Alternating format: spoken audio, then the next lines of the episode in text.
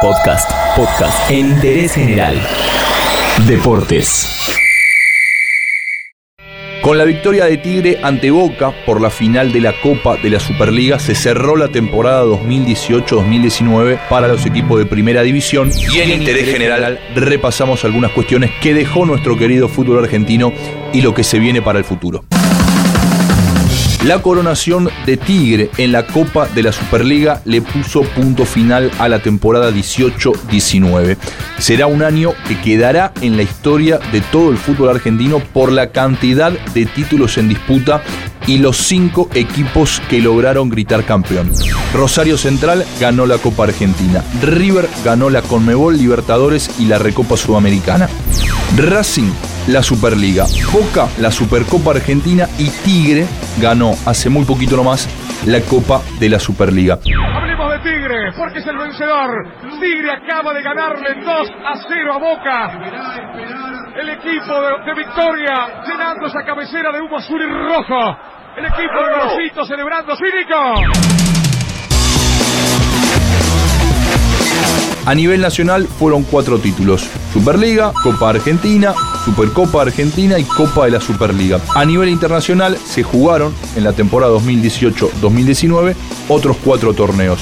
Libertadores, Sudamericana, Mundial de Clubes y Recopa Sudamericana. La Superliga, comandada por Mariano Elizondo, organiza el torneo de Primera División y la copa que tuvo a Tigre como primer campeón. La AFA de Chiquitapia es solo el organizador de la Copa Argentina y de la Supercopa Argentina. ¿Cuál es la principal causa para que haya tantas competencias? Hay dos cuestiones, una nacional y otra internacional. Las modificaciones del calendario por parte de Conmebol y la adaptación hacia la temporada europea del fútbol argentino es una de las cuestiones y es algo que genera rispideces entre los dirigentes de Superliga y de la AFA. Esto tiene que ver con que se busca coincidir con los inicios y recesos de las temporadas europeas para estar en fecha en los mercados de pases.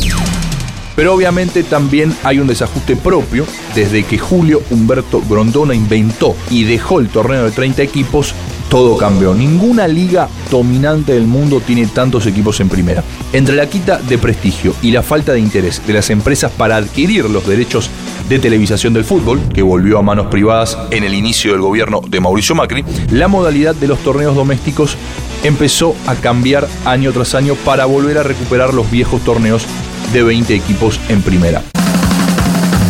Fox y Turner compraron los derechos de la televisación de los partidos con 30 equipos en primera división. Pero luego, la decisión política del fútbol comenzó a hacer bajar a equipos al Nacional B. Esto hizo que la Superliga tenga que inventar la Copa de la Liga, que recientemente ganó Tigre, para complementar los tiempos de pantallas comprados por las empresas que se quedaron con los derechos hasta el receso de invierno.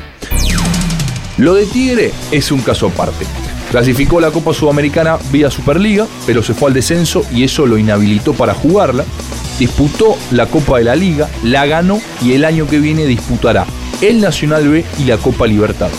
En el medio tuvo que pelear su lugar porque Conmebol no quería que equipos que no estén en primera disputen sus torneos, pero finalmente con el apoyo de la AFA y tras vencer a Boca, el matador de Victoria se aseguró un lugar en la fase de grupos de la Copa 2020. Y ahora puede ir por más, ojo, porque uno de los principales objetivos de la Superliga para la temporada 2019-2020 es que se dispute la Supercopa de la Superliga, claro, entre Racing y Tigre, lo que significaría que en la próxima temporada habrá en disputa nueve títulos, de los cuales un mismo club podrá ganar hasta ocho ya que uno mismo no podrá ganar Copa Sudamericana y Copa Libertadores. Pero las decisiones a las apuradas no fueron solamente para la primera división del fútbol argentino, en el ascenso también las hubo y en el medio de la temporada se cambió el reglamento, por ejemplo, de la B Metropolitana.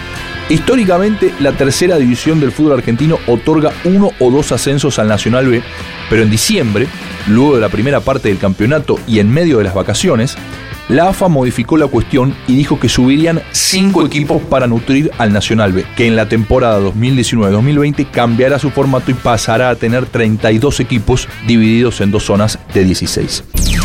Una novedad para la próxima temporada es que en las divisiones de ascenso no habrá más promedios y los descensos serán por posicionamiento en la tabla general de los campeonatos que volverán a ser cortos. En primera por ahora los promedios resisten, si bien surgió la posibilidad de quitarlos, algunos incluso ya hablaban del fin de los promedios, lo correcto es mencionar que por ahora se mantienen y si en el receso los dirigentes llegan a un acuerdo para quitarlos, será a partir de dos o tres temporadas en adelante para que sea en igualdad de condiciones para todos los equipos.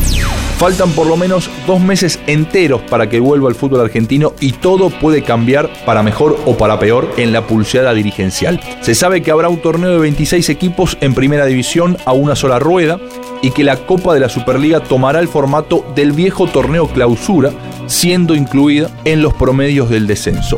Ya no se dice todo pasa, pero en el fútbol argentino siempre hay que esperar y todo puede pasar. Por eso hicimos un breve resumen de lo que fue la temporada en interés general.